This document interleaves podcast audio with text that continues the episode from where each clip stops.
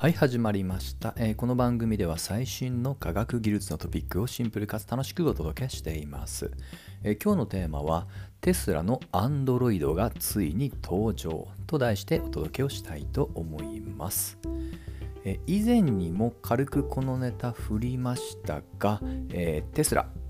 いわゆる電気自動車の製造販売で有名な企業です。もう時価総額もすごいことになってますね。で、この、まあ、基本的には自動車製造が今でも事業の中心なんですが、えなんと人型ロボット、通称 Android を実は、えー開発しているってことを2021年に初めて発表しました。通称オプティマスそれがついに2022年の9月30日のテスラ AI デイと呼ばれるイベントで初めてその動く姿がお披露目されました。はい、今日はそれについてお話をしていきたいと思います。で実は発表自体はちょうど1年前の同じイベント AI デーの2021で、えー行われたんですが、まあ、その時はね、まあ、イーロン・マスクがちょっとユーモラスに、えーその着ぐるみのね、えー人型ロボットってものを紹介しました。はい、で今回はリアルに動くロボットが素のままで出てきましたっていうところですね。でですね、もうプロトについては2022年の初頭からもうあの徐々にね、まあ、リーク的な情報が出てきましたが、えー実際にガチで動いているのは今回初めてのお披露目になります。で、ポイントは、まあ、当然ながらテスラですので、えーまあ将来のね、完全自動運転ってことを見据えた開発っていうのはもう以前から進めています。そこで培った自動運転の学習システム、まあ、これも広い意味で言うと AI ですね。この AI システム、通称道場というね、えーまあ、名前で呼ばれており、なんとそこの半導体の Tips、まあ、本当の究極の演算子ですね。えーねこの演算をする、えー半導体のチップ自体も実はテスラが自社開発にも踏み切っています。この道場と呼ばれているシステムを今回の人型のロボット Android にも転用しているっていう話ですね。で今回スペックとあとは、えーまあ、来年からあの2023年から、えー販売していくっていう発表ありまして、えスペックを簡単に触れますとまず身長が170センチで体重75キロそして、えーあくまで今回の発表の中ですけども約、え2万 US ドルで、え販売予定ということですと。で、まあ、見た目については、実はあのこれまだあの AI で2022は2021同様に、えーこれあのテスラの公式 YouTube チャンネルで公開されています。すべてフルで公開されていますので、えーぜひね、動くところ見てください。おそらく結構日本語の日本のメディアでも、えーまあ、動く様子だけはね、切り取って報道されてますので、えーオプティマスとか、まあ、テスラ、アンドロイドとかで検索すればすぐ、え動画見れると思います。で用途なんですけども、これはもうね、1年前から、そして今年からもイーロン自身が唱えていた通り、まあ一言で言うと、まあ、人の執事としての役割ってものを目指しているようです。で、今回のイベントで流された、えー PR 動画に関しても、えー生ライブだけじゃなく、実際の、えー例えば家事をしたり、もしくは、えー物を運んだりね、まあ、普通に人間が、まあ、家事とかね、普通のあの生活空間でやってるような、まあ、作業っていうのを代行してるっていうね、イメージを強く意識したものでした。まあ、ですので、これについてはね、まあ、従来の、まあ、想定範囲内の、ま、アピールの方針だなと感じました。はい。まあ、ということで、まあある意味順調に、えー今回リリースされ、まあ、来年から、えー実際に販売がされるわけですが、もちろんあのこういったロボットっていうのは、まあ、結構昔からあります。であのメディアで結構報道されるケースで言うと、えーまああのいろいろありますけどもちょっとせっかくですのであまり知られてないですが今回のその家庭での出自用っていうね観点で、えー一つだけちょっとねあの触れておこうと思いますそれはどこの会社かというとなんとあの Amazon ですねこれ実はの日本では知る限りまだ販売されてないと思います。あの結構ね、用途を絞って一部のベータユーザーにだけ提供開始した家庭用のロボット。実は通称アストロというものを2021年に限定的に提供開始しています。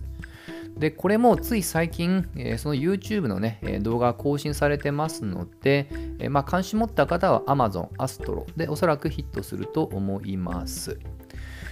でこれもえ実は大まかに言うと先ほどのオプティマス同様家庭内でのまあ簡単なちょっとね物を運んだりする運搬とかねそういったものをイメージはしていたんですね。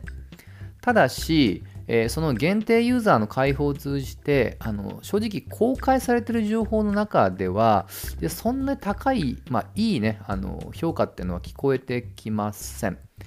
まあ、おそらくは、えーま、それが事実だとすると、えーまあ、合点がいくのがつい最近2022年の8月末時点で、えー、このアストロのあの大幅なアップデートを行うってことを発表し、その大幅なアップデートの内容が、えー、家庭内の監視役、まあ、セキュリティ関係ですね。例えば、泥棒対策とか、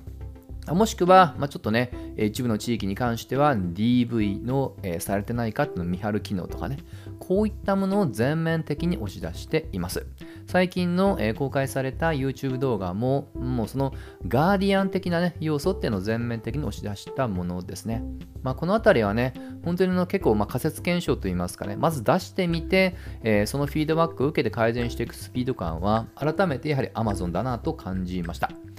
まあ、ただ、実はこのアストロというのは、えー、このオプティマスのような人型では全くありません。えー、そうですね、ちょっとあのコートだけで通じにくいかもしれませんけど、例えば家庭用掃除機のルンバ、これに対して、えー、上上にモニターが乗ったような、そういったロボットだと思ってください。はい。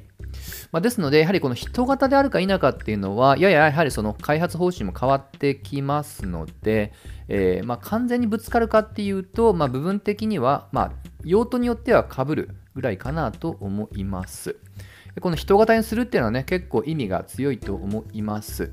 えー、単純にその人間ができる、えー、まあ、生活空間として当然人間の、ね、身体を想定して作られてますので、まあ、それを、えー、まあ、人が代行させるっていうのがまず基本的な思いとしてありますしあとは、えやはりこれを用途としてはその人のとのコミュニケーションという観点でも当然ですけどやはり人型であるか否かっていうところは、え大きな、ま心理的な効果も売ると思います。はい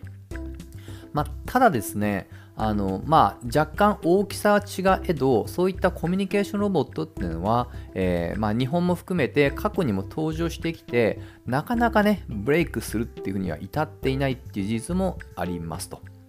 まあ、ですのであのそんなに簡単にいくとは思いにくいですがただしそのテスラがその従来とえ、ま、そういったね、え、既存に参入してきたロボットと違ってくるのは、当然その学習エンジンとしてのね、自動運転と誓った性能っていうのはあると思うんですけども、え、もう一つが、これはテスラの EV の利点でもあるんですけど、実はこれ EV の製造技術も実はふんだんに生かしており、それによって大量生産が可能であるっていうところが、え、これも従来と異なった点です。はい。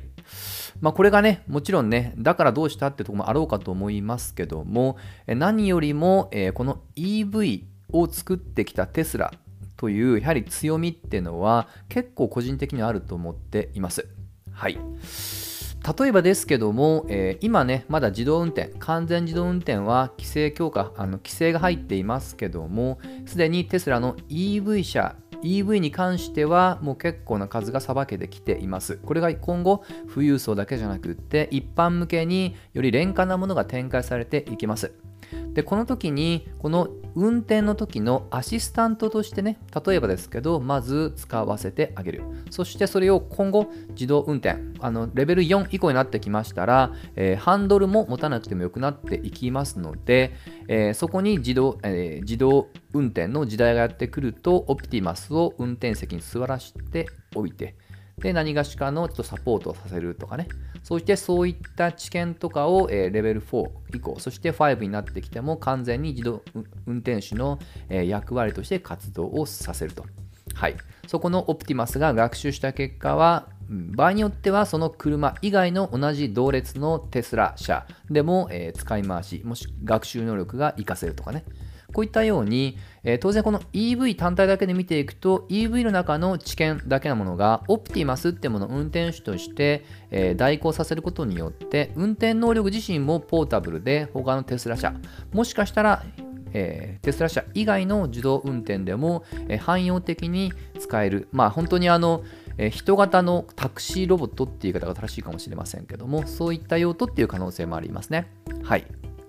まあ、といったようにね、やっぱりこの EV ですでにある程度、まあ、さばけているっていうところの先行者優位っていうのは結構個人的には大きいと思っています。必ずしも家庭の中だけに閉じる必要性はなく、えー、それぞれでの利点っていうのは活かしやすいと。はい。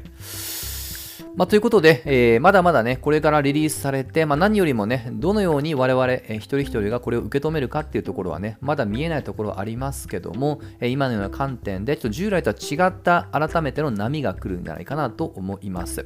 ちなみに先ほど競合例としてね、えー、まだ水面下で活動している Amazon のアストロの話をしましたけど、もしかしたらこの Amazon のアストロが発展していくと、同じく2022年に Amazon が買収をした家庭用の掃除機ルンバとの、まあ、ガッチャンコっていう可能性もあります。えー、それぞれ今は、えー、単体機能として物を運ぶ用のアストロ、掃除用のルンバ、バラバラですけども、えー、これね、結構見た目も似てますので、えまあ、工学的には全然融合しても問題ないと個人的には感じます。はい。まあ、あとはコミュニケーション系ですね。え見た目はコミュニケーションとね、全くかけ離れた形状ですので、まあ、これについてはちょっとね、なかなかそれと会話していこうって気にはなりません。逆にこちらの分野だと、日本が結構先行していると思います。えー、有名なところで言うと、えー、昔から相棒とかね、あとはあの LOVOT とかね、えー、そういったところが有名なところとしてありますし、それをペットとしてのロケットあのロボット市場っていうのは、まあ、徐々にですけど温まりつつあります。はい。まあ、ですので、このオプティマスを、まあ、コミュニケーション用途、もしくは単純に、え、まあ、あの力仕事の代行、もしくは単純作業の代行と、これをどのように使うかによって市場の、え、まあ、見え方も変わってくるかもしれませんが、まあね、いろんな、まあ、あの厳しい厳しいと言ってているようで、やっぱりね、常に何らかの妄想を形を実現してきたイーロン・マスクがやってるってことがね、えー、なぜか期待値ってのがね、どうしても残ってしまいます。えということで、私自身もぜひね、あのまあ、当事者の視点で、もしね、こういったオプティマスが家にあったら、まあ、どういった用途がね、期待できるのかっていうのね、えー、ぜひね、ちょっと妄想していきたいなと感じた次第でございます。といったところで、今日の話は終わりにしたいと思います。また次回一緒に楽しみましょう。